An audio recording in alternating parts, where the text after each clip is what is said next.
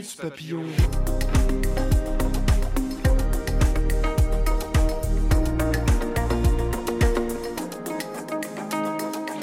Minute Papillon.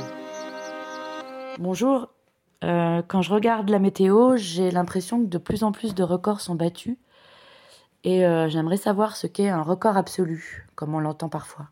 Question posée à Evelyne Delia, présentatrice météo sur TF1 depuis plus de 30 ans. La terminologie change, j'ai envie de dire malheureusement, parce qu'avec le, le changement climatique, moi, je vis des choses que je n'ai jamais vécues euh, en tant que présentatrice météo, et notamment ces fameux records absolus. C'est-à-dire souvent on battait un record, ah ben tiens c'est le record du jour, il avait jamais fait aussi chaud, euh, euh, je sais pas, le 25 août, euh, ou, un, un record mensuel ou un record annuel.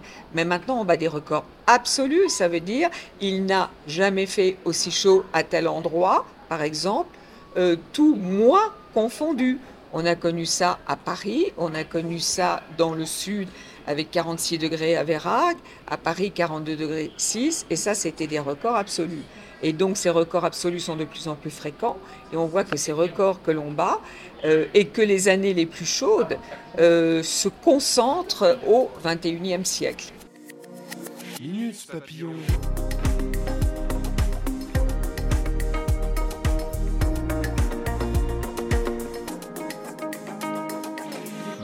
papillon.